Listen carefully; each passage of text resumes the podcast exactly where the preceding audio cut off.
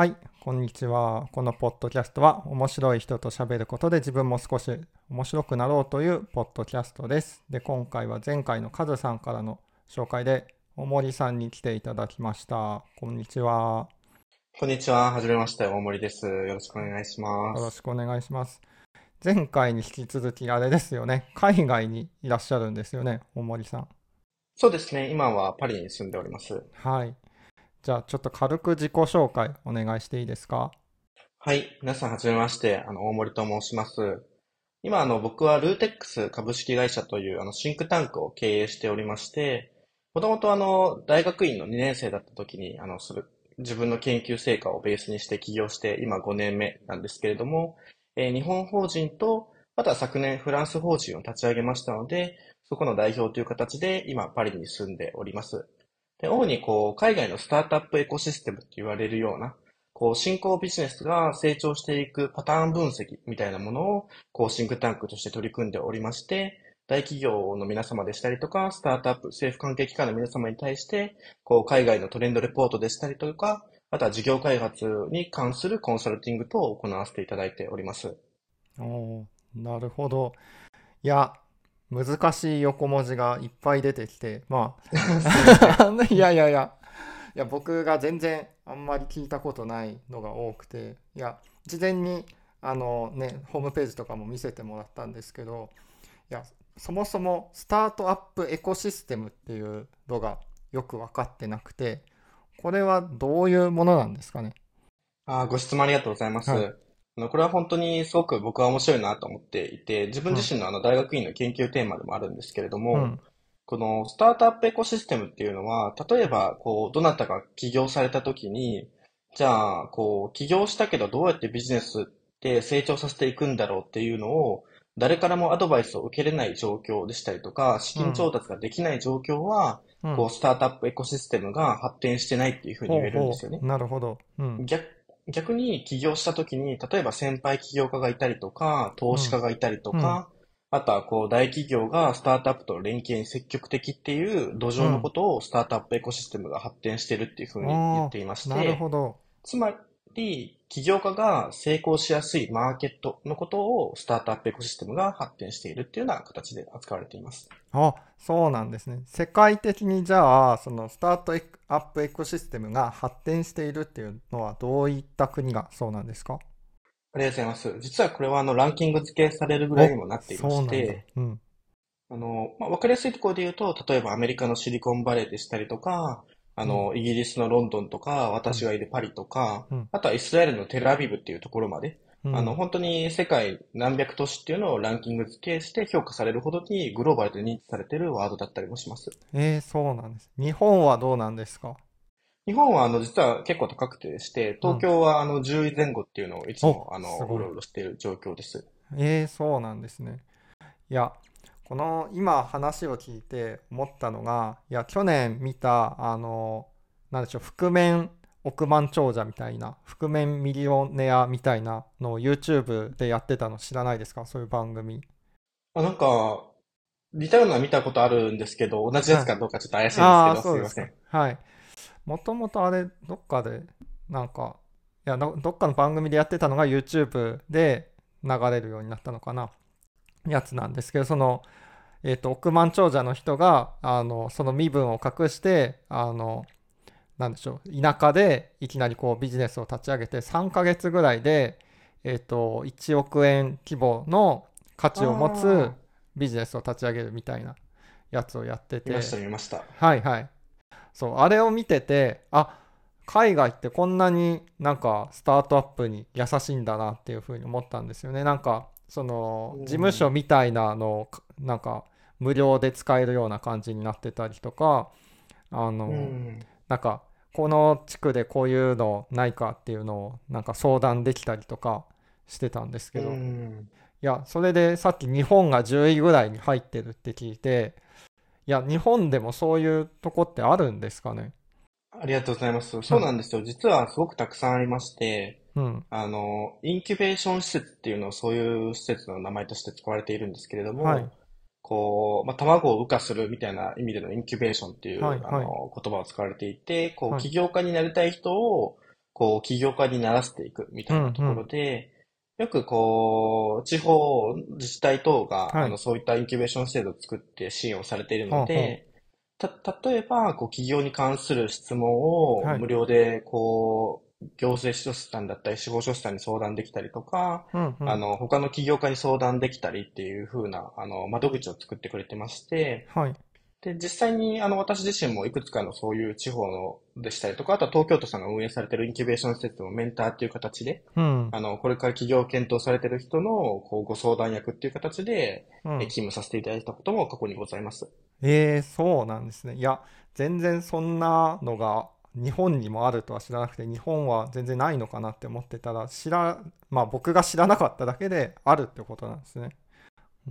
そうですね。やっぱりこう、最初の認知が取れていないっていうのも一つ課題かなとは思っていて、こうんう、起業したいってなった時にどこに相談しようっていうところで、最初に思いつかないっていうのも、やっぱり一つ課題なのかなとは思っています。はいはい。え、例えば、まあ東京でもいいですけど、東京でも京都でもいいですけど、じゃあ起業しようってなったら、どこに行けばいいんですか？ありがとうございます。ん。やっぱりあの、都、都内ですと一番一等地にあるのが、あの、丸の内にあるスタートアップハブ東京っていうものが、あの、へー。東京都さんが運営されているところでして、もうはいまさに皇居の真横にあるんですけれども、はい。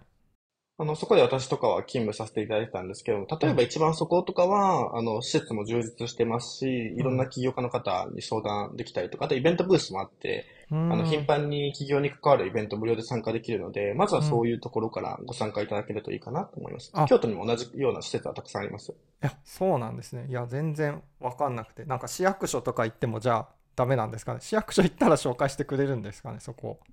そうですね。あの、創業に関わるようなところっていう部分で言うと、ある程はい度パンフレットでまとめられている場合もあるので、あの、市役所でそういったことをご紹介いただける場合もあったりもします。へえ、そうなんですね。いや、もっとね、知れ渡るといいですね。とね。うん。そうですね。あの、うんたくさんいろんな起業家の方にご相談いただける機会は活用いただければと思いうます。ん。はい。じゃあ、ちょっと話変わって、なんか、ロシア経済のバックグラウンドがあるっていう話なんですけど、これはどう、なぜそんなバックグラウンドがあるのかっていうのも気になりますし、あどういうことなんですか？うん。あ、ありがとうございます。んあの、もともと、こう、起業家になりたいっていうのは中学の頃から考えていたんですけれども、うんこう、じゃあ何のネタで起業するのかっていうのをずっと考え続けていたときに、うんこう、高校の時にたまたまブリックスのニュースを見まして、うんうん。で、まあちょっとこう、ほ他とは違うアプローチで起業するなら、例えばブリックスみたいなところで起業してみるのもいいかっていうところで、一つロシアっていうのを目をつけたんですよね。うんうんうん。で、それから大学に入ってから専門的にロシア経済だったりとか、あとは大学院の時にも、こう、自分は MBA にいたんですけれども、うんこう、自分の個人活動としていろんな外部のロシア経済系の団体に所属したりして、うんこう、勉強していて、で、直近で言うと、一昨年にあの、モスクワ大学っていう、あの、ロシアの大学に入り直したんですよね。へモスクワえ。大学の、あの、政治学、政治経済学の、こう、大学院に入り直して、で、えー実はその時にロシア法人も、あの、作ったんですよ。うんで、本当は自分はモスクワに引っ越す予定で、あの、まあ、ロシア経済のバックグラウンドを持って、えーロシアで会社経営するっていうところうん。までは、えー順調だったんですけれども、あの、やっぱり昨今の情勢の影響もありまして、うん。あの、まあ、すべて、こう、モスクワ大学に通うこともできなくなりましたし、ロシア法人も継続することができなくなったので、今生産して、あの、全部ゼロに戻ったっていうような状況であるんですけれども、バックグラウンドとしては、まあ、10年ぐらい、こう、ロシアの政治経済に、あの、かなり深く関わっていた方ではあるとは思います。おー。え、その、だいつまでモスクワ大学は行ってたんですか？そうですね。あの、モスクワ大学自体は、一昨年の9月に入学しまして、はい。ただ、あの、その時にコロナっていう影響もありまして、はいこう、ビザの発給が遅れたりもしていたので、半年ぐらいオンラインだったんですよね。うん。で、じゃあいよいよ、こう、ロシアに行けます、ビザも降りましたっていうタイミングで、その例の戦争が始まってしまいましはいはいはて、で、まあ、ちょっと日本人、えー退避勧告でしたりとか、まあ、そもそもロシアとこう関わりを持つこと自体が、こう、他のビジネスをやってる時にリスクになってしまったので、あー。僕自身は行けなくてですはいはい。で、1年間ぐらい休学して、で、本来であれば今年からあの復学する予定だったんですけれど、うん。まあ、ちょっとこの情勢もあったりとか、あとは私自身がこう今フランス法人を運営していて、で、フランス側って、やっぱり経済制裁厳しいので、そのロシアと関わっていると、あの、あーもうフランスの会社が止まってしまうので、まあはいいけないっていうことで、あの、ちょうど今退学手続きをしてるっていうような状態ですね。なんと。えー まあいろいろあるなって感じ。ま はいはい。え、退去勧告とか出てるんですね、今って。あそうです。あの、まあうん一番最初の時期だけなんですけどね、ロシアに関しては。はいはい。ただ、あの、もちろん、その、日本人の方で現地におられる方はたくさんおられますけれども、こう初期の時っていうのは、まあ、情勢がどうなるかわからないっていうので、うん。皆さん、あの、まあ、退避勧告みたいなのが少し軽い、簡単軽いやつが出て、うん。で、ちょっと落ち着いたので戻ってみたいなのをされているんですけど、なるほど。モスク、モスクワっていうか、そのロシアの経済に詳しいってことは、ロシア語とかはもう全然問題なく喋れるんですか？そうですね。あの、まあ、もちろんビジネスだったりとか、その、何かものすごい難しい交渉とかはできないんですけれども、簡単な、その普段の日常会話とか、へまあ大え、学院を受講するぐらいのレベルまでであれば大丈夫です。すごい。え、もう、で、今フランスなわけですよね。っていうことは、フランス語もいけるんですか？いえ、あの、今急ぎ練習してまして、もう本当なにスーパーでも宿泊してます。ああ。え、その、じゃあ、若い頃にそのブリックスやろうって思った時からロシア語はこう勉強してた感じなんですか？そうですね。あうのん、まあ、高校にそれで気づいて、で、大学は、あの、それに比較的力を入れてるような大学を選んだので、うん。あの、そこからロシア語を始めて、あとはこう、ほロシアにホームステイだったりとか、うん。短期留学とかっていうので。計10回以上ぐらい行ってたので、うん、うん。うんあの、そういった中で、まあ、覚えたっていうような形ですうね。ん。なで、今はパリっていうことですけど、そのパリというか、まあ、フランス法人を作ったのはなんでなんですか？ありがとうございます。あの、やはりこう、例えば今お話しさせていただいたスタートアップエコシステムっていうのは世界中で広がっているんですけれども、うん。これが、こう、それぞれが同じ発展をしているかっていうと、実はすごい特徴的な発展を個々にしていまして、うん。例えば、こう、起業家がエコシステムを作っていくような自然発生的なものから、うん。こう、政府主導で作っていくようなものだったりとかう、ん。あとはその地場産業をベースにして発展しているものだったりとか、いろんなパターンがあるんですよね。うん。で、そこの中で、こう、様々なマーケットを並行分析して、そこから抽出したベストプラクティスと言われるような、うん。こう、最短で成功できるようなルートっていうのを抽出するのが弊社の一番のバリューとして捉えておりまして、うん。で、そこの中で、こう、ロシアだったりフランスだったり、あとは東南アジアとかっていうのを、こう、並行分析するために各拠点を作ろうというのはもともと準備していたんですよ。うん。なので、そこの中で、こう、ロシアを作った後にフランスを作るっていうのは準備をしていて、うん。でフランスっていうのは、こう、研究開発でしたりとか、アートだったりとか、あとはフードテックって言われる食料の領域っていう部分で、かなり特殊な、こう、エコシステムとして発展をしているので、ここに拠点を持持ちつつ、欧州全域を見るのは、すごくこう、自自社の今後にもつながるなっていうところで、フランス法人を設立したっていうような経緯がございます。へえ。いや、なんか、すごい、全然わかんないんですけど、すごい、なんで、バカみたいな質問なんですけど、そういう、なんでしょうねえ。その、シンクタンクっていうのは、その、なんでしょう、物を売るわけじゃないじゃないですか。なんかはい、どう、どうやってお金をもらうの、稼ぐのかなっていうのが全然イメージができなくて、なんか、うん。なかなか、いや、自分たちはこれだけの価値がありますよみたいなことを伝えるのがすごい難しいんじゃないかなって思うんですけど、そううんどうやってこうお金を取るところまで持ってくもんなんですか？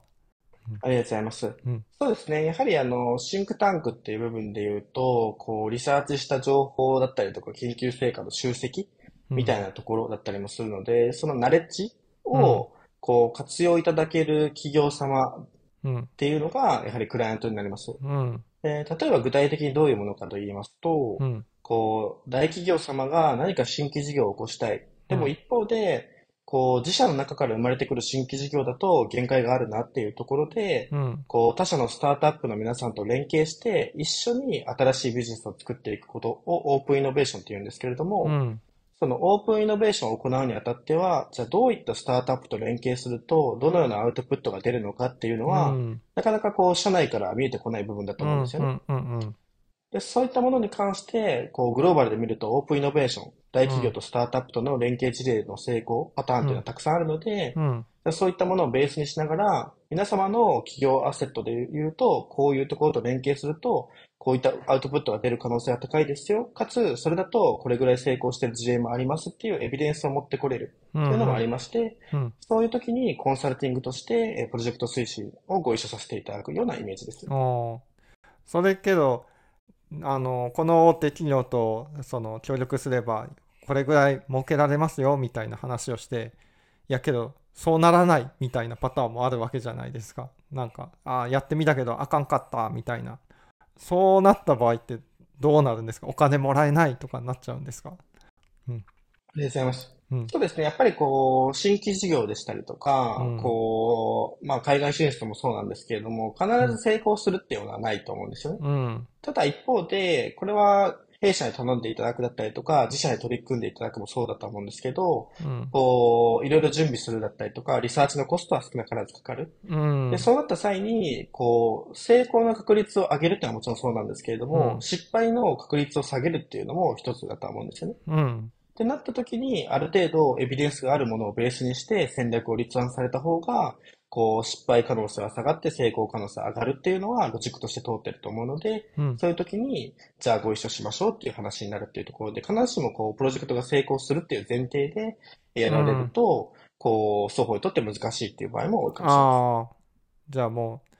うまあ成功するか失敗するかは分かんないけどうちらと一緒にやったら成功する確率は上がるので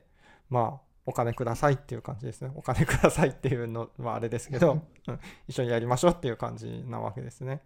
うん。そうですね。うん。やっぱり自社様でこうリサーチとかされてっていう部分で戦略立案では限界があるので、そこでのご支援っていう部分が多いと思います。えそのビジネスの相手としてはそういうベンチャーが多いんですか？やっぱり。そうですね。これで言うと、あの、まあ、本当に同じぐらいっていうような言い方なんですけれども、うん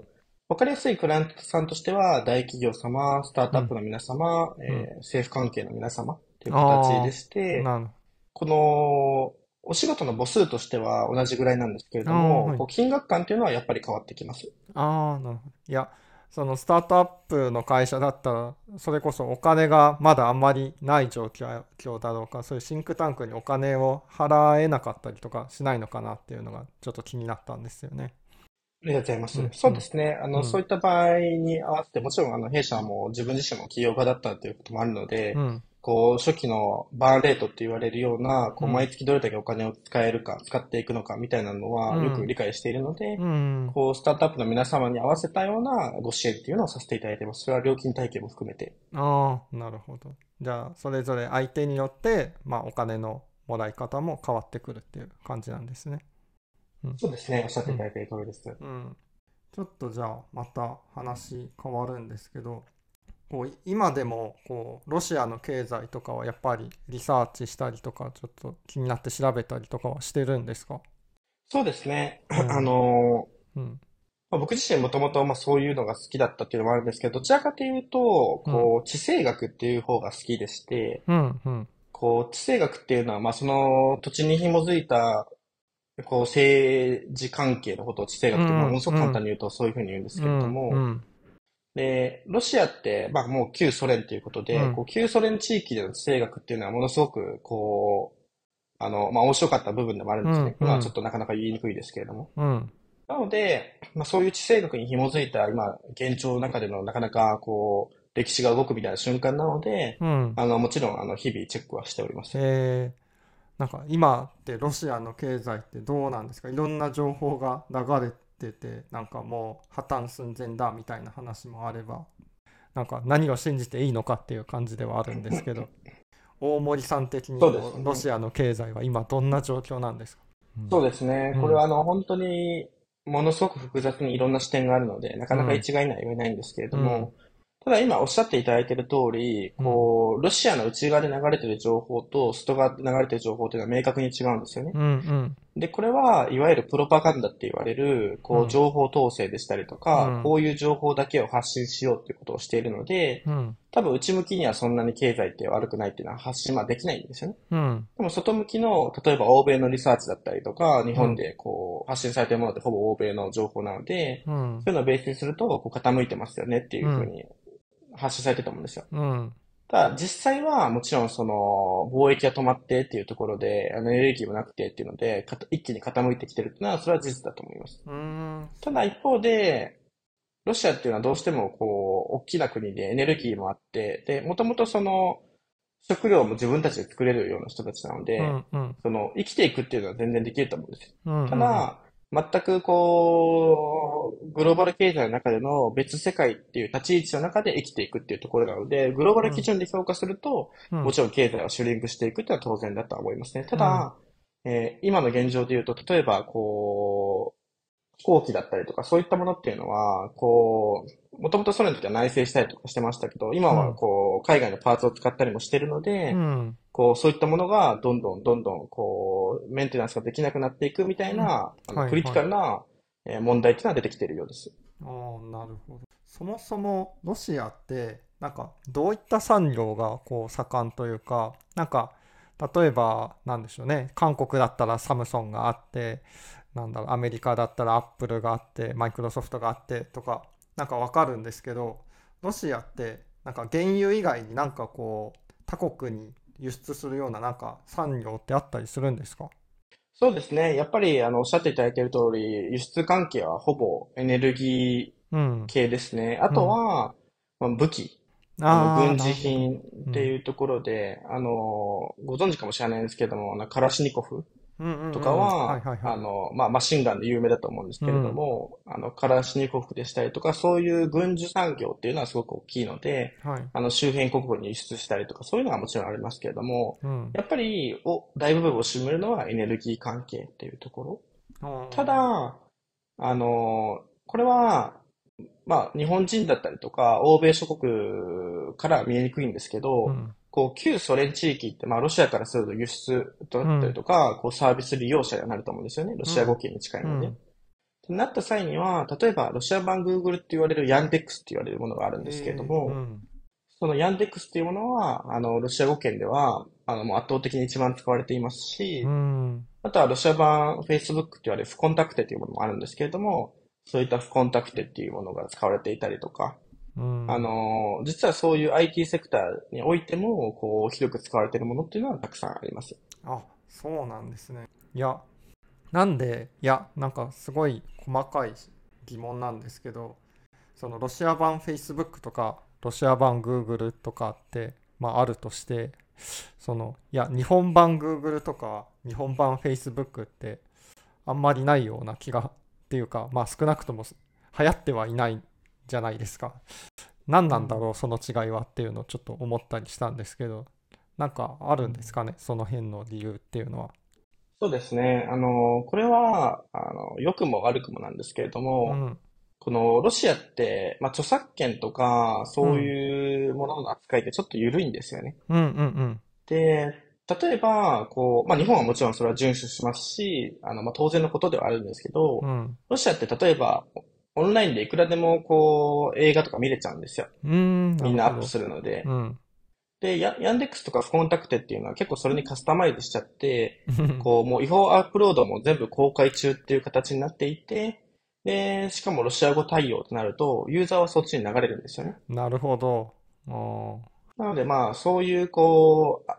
いわゆるビジネス上の、こう、規範みたいのを、まあちょっと守らない。一方でうん。ユーザーにとってはそっちの方が利便性が高いので、そういうふうに流れるっていうのは一つあったりもします。ただ、あの、それは一番最初の入りの部分であって、うん。もっとこう細かく言うと、どんどんどんどんローカライズした、こう、ロシア人だからわかる課題感に対して適したサービスを提供できるっていうところが強いっていうのはありますね。ーうん。でも日本は割とこう、グローバルなサービスにこう、バッて取られるっていうのうは、ん。こう、そういったグローバル企業の日本支社の人たちがローカライズを徹底してくれてるからっていうのああ、が一つあるそっかかもしれません。。なるほど。いやー、それ、その話聞いて思ったのは、いや、日本でできない理由としてもう一つは、にその著作権が関わっているものをそのまま何でしょう海賊版が見れるようになるとロ何でしょう日本自体がダメージを受けるからなんかロシアは何でしょう自分たちでそんなにあんまりアニメコンテンツとか映画コンテンツとか作ってないからそのダメージが少ないからまあ成り立つのかなっていうのをちょっと思いましたね。うん。そうですね。やっぱりまあ相対的に比較すると少ないっていうのは言えると思うんですけれども、うんでもあの、本当にロシアも面白い映画だったりとか、あアニメコンテンツありますし、うん。すごい有名なのたくさんあるんですけれども、まあ、はい全体としてそういう感覚だったうんり取り締まりが薄いっていうような形なのかなと思います。うん。なるほど。はい。じゃあ、えっ、と、そうですね。だいたい30分弱というけど、えっ、と、今回ちょっと初の試みで、えーまあちょっと僕がその成長というものについて興味があるので、なんかそういう話をこうしたいなという、なんかまあ、このポッドキャスト、できればこう、いろんな人をね、深掘りしていきたいんですけれども、その一環としてちょっと一つテーマを持って、いろんな人の成長に関する考えを聞いてみたいなというので、まあ、例えば大森さんがこういう時に成長したなとか自分にとって成長とはこういうことだと思うみたいな考えを聞かせてもらえたら嬉しいんですけどありますかね？ありがとうございます。そうですね。やっぱり、こう、あまず先になんか成長を定義するとすると、うんうん。こう、今までの自分の人生経験うん。の外から来た情報だったりとか、うん。その環境を受け入れて、うん。それを認識した上で次のステップに進んでいくっていうもの自体が、まあ、成長なのかなっていうふうには感じていまして、うん。で、本当にまあ最近そういうシーンが起こったっていうと、ちょっと先ほどお話しした、もともとこう、ロシア関係がずっと専門でやっていた。一方で、まあ本当に10年ぐらいのキャリアが今ゼロに戻ったっていう感じは自分もうん。感じているんですよね。まあそのお仕事としてはできないっていうことで、で、まあそうなった時に今パリにいますけれども、こう、欧州だったりとか、そもそもフランスっていうことに関して、まあこれまではあの全く関心が正直なかったんですけれども、あの、今はこう目の前にあるので、どんどん取り組んでいかなきゃいけないってなった時に、こう自分自身がなぜここにいるのかだったりとか、これからどうしていくのか、ここのマーケットは何なのかっていう理解を急いでしてるんですけど、やっぱりそこの差分を埋めていく過程は、すごく成長しているなっていうふうには実感します。それはやっぱりこのロシアまあずっとこの10年ぐらいロシアについて学んできたことをそのフランスでビジネスする時にもこう応用ができるというかなんか使える感じがするっていうことなんですかね。そうですね。もちろん、こう、応用ができる部分と、全くゼロベースの部分とっていう、こう、二つがあるので、うん。それをしっかり組み合わせた上で、こう、集合体としてできるかどうかっていうところ。で、うん。集合体としてできるんであれば、その過程は成長したと思いますし、できないんであれば、まあそこはこう、本当にゼロから積み上げたっていうような形になるのかなと思うんですけれども、うん。今で言うと、そうですね、まだこう、何も実績ができないので、これからなんですけど、まあでも成長してる最中なんだろうなっていうような体感はあります。おー。なんかその実績が出てないっていう状況っていうふうにおっしゃってましたけどそういう時ってなんか不安に感じたりとかなんか焦りとかってあったりとかしないですか？大丈夫ですか？そうですね。やっぱりこう不安も焦りもありますし、うん。こう、この先うまく経営していけるのかっていうそういったものもあるんですけど、うん逆にこう、安定して何も心配せずっていう状態っていうのは成長してないと思うんですよね、おおな。るほど。うんうんうん。なのでまあ、こう、まさにそういう状況に対してどうするかっていうのを考えて行動している、それを一個一個のこう、ものが、うんこう、成長に関わるものだとは思っているので、そういった意味で言うと、こう、アンラーンしながら新しいものを学んでるっていうことで言うと、成長中なのかなと思います。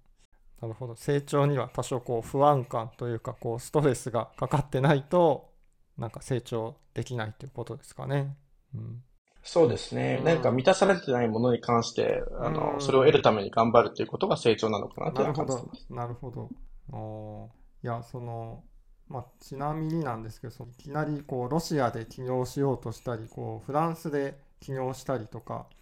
なんか、まあ、僕からしたらもう信じられないぐらいの度胸というか、なんか、いやー、なんか、なんでそんなことができるんですか？漠然とした質問ですけど。うん。でもけ結構これはあのー僕自身の特性として割とリスクテイクするのが好きなタイプだとなる思うんですよね。ほど。うん。多くの人ってこうリスクを取るのを避けていくと思うんですけど、うんこう、どちらかというと、リスクを取ることの方が好きで、取らないことが嫌いなので、うん。ってなった時に、やっぱりこう、海外で起業もそうですし、うん。あとは、あの、僕自身海外旅行もすごい好きでよくいろいろ行ってるんですけど、そういう、全く自分が知らないところで行って、こう、サバイブできるのかみたいな時に、まあ、すごい言い方変ですけど、なんかゾクゾクするというか、あの、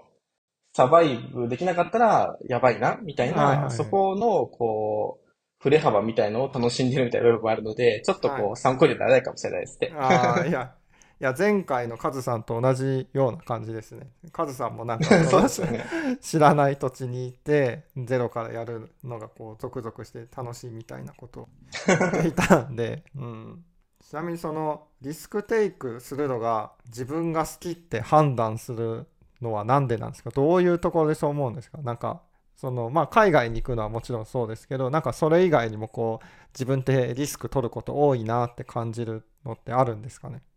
そうですね。やっぱり、こう、まあ、これは、少し反対の言い方ですけど、ルーティンが嫌いっていうことに通じるのかなとはいはい思っていましてう、ん。例えば今週の予定と来週の予定が似てると、ものすごくストレスなんですよなね。んと、へえ。なので、それが例えば、まあ、今週、来週とか、1ヶ月、来月とか、1年とか、はいみたいで、こう、ある程度予想できてしまうスケジュールって、ものすごくストレスで、うん。それをどうにか壊したいっていう衝動が起こるんですよなね。んと、すごいですね。いや、まあ、わからなくはないですけど、ルーティーンがストレスとまで言う人は初めてですね。うん。なのでうんなので本当にこう、大学も大学院もそうですけれども、決まった時間割で同じ場所に行くっていうのはものすごくストレスで、はいはい。あの、すごい大変だったんですけど、うんでもまあ、ちょっとそれは仕方ないであのやってたんですけど、うん。でもまあ今みたいにある程度自由な立場であれば、こうんうできるだけスケジュールっていうのは毎毎週変えるように意識してますし、はいはい。あの、決まった時間に何かを入れるっていうのはできるだけ避けていたりもするので、それと同じような形で、ルーティーンを避けるっていうのを極めていくと、新しいことをどんどん開拓しなければいけない。つまり、リスクテイクっていう形になっているのかなと思います。なるほど。えーそれで言うと、例えば、大森さん小さい頃とかは、なんか、どう、なんでしょう、どういう進路をたどるとこう想像してたというか、なんか、まあ、その、ね、人によっては、こう、小学校とか中学校からこうエスカレーター式でこう大学までっていうのもあるじゃないですか。多分だからそういうのとは全然違うのを想像してたってことですかね。そうですね。あのーまあ、僕自身は、小中は公立、あ、高校までは普通に公立ですし、うんただまあ、あの、高校の時に情報科学科っていう、こう、まあ、今でいうコーディングとか、あとパソコンの組み立てみたいな専門的にやうんる高校に入っていたんですけれども、うんで、その後に普通に大学に移ったっていうぐらいで、まあ何か、こう、そこでの影響というよりは、こう、結構親戚とかがみんな自分でビジネスをしてる人が多かったので、ああ、なるほど。こう、割とそこで影響を受けて、まあ、うんその何か、あの、就職っていうこと自体はそもそも考えたことはなかったですし、なんと。あのうん そういう生き方をずっと見てたので、なのうんで実際自分も学生起業したので、就活した経験はないんですけれども、はいはい。なので割と自分の中では、その、そそういうイメージで生きてきて、まあ、それ通りに今なってきてる状況かなと思いそうなんですね。いや、面白いですね。いや、実を言うと、あの、僕の妻が、あの、そんな感じで、周りが経営者だらけの環境だったらしいんですよね。ただ、うんその妻の家系は、経営者かギャンブラーだったらしいんですよ。リスリ両両方ともリスク取ります。両方ともリスクを取るっていう。いや、そこって同じ遺伝子なんだってすごい思ったんですけど、あの、うん大森さんの家系ではそういうギャンブラーの人はいないですか？周りに。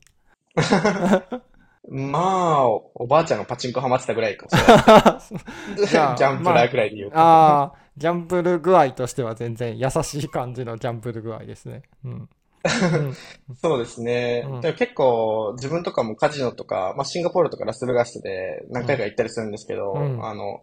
大損したりしたので、絶対そっちは向いてないなっていう、そのリスクの取り方は向いてないと思います。なるほど、なるほど。いやけど、そのそういう、なんでしょう、そういうリスクを一回取って失敗して、次からはやめようってなるのは、なんか偉いっていうか、なんか、そこで止めれるのは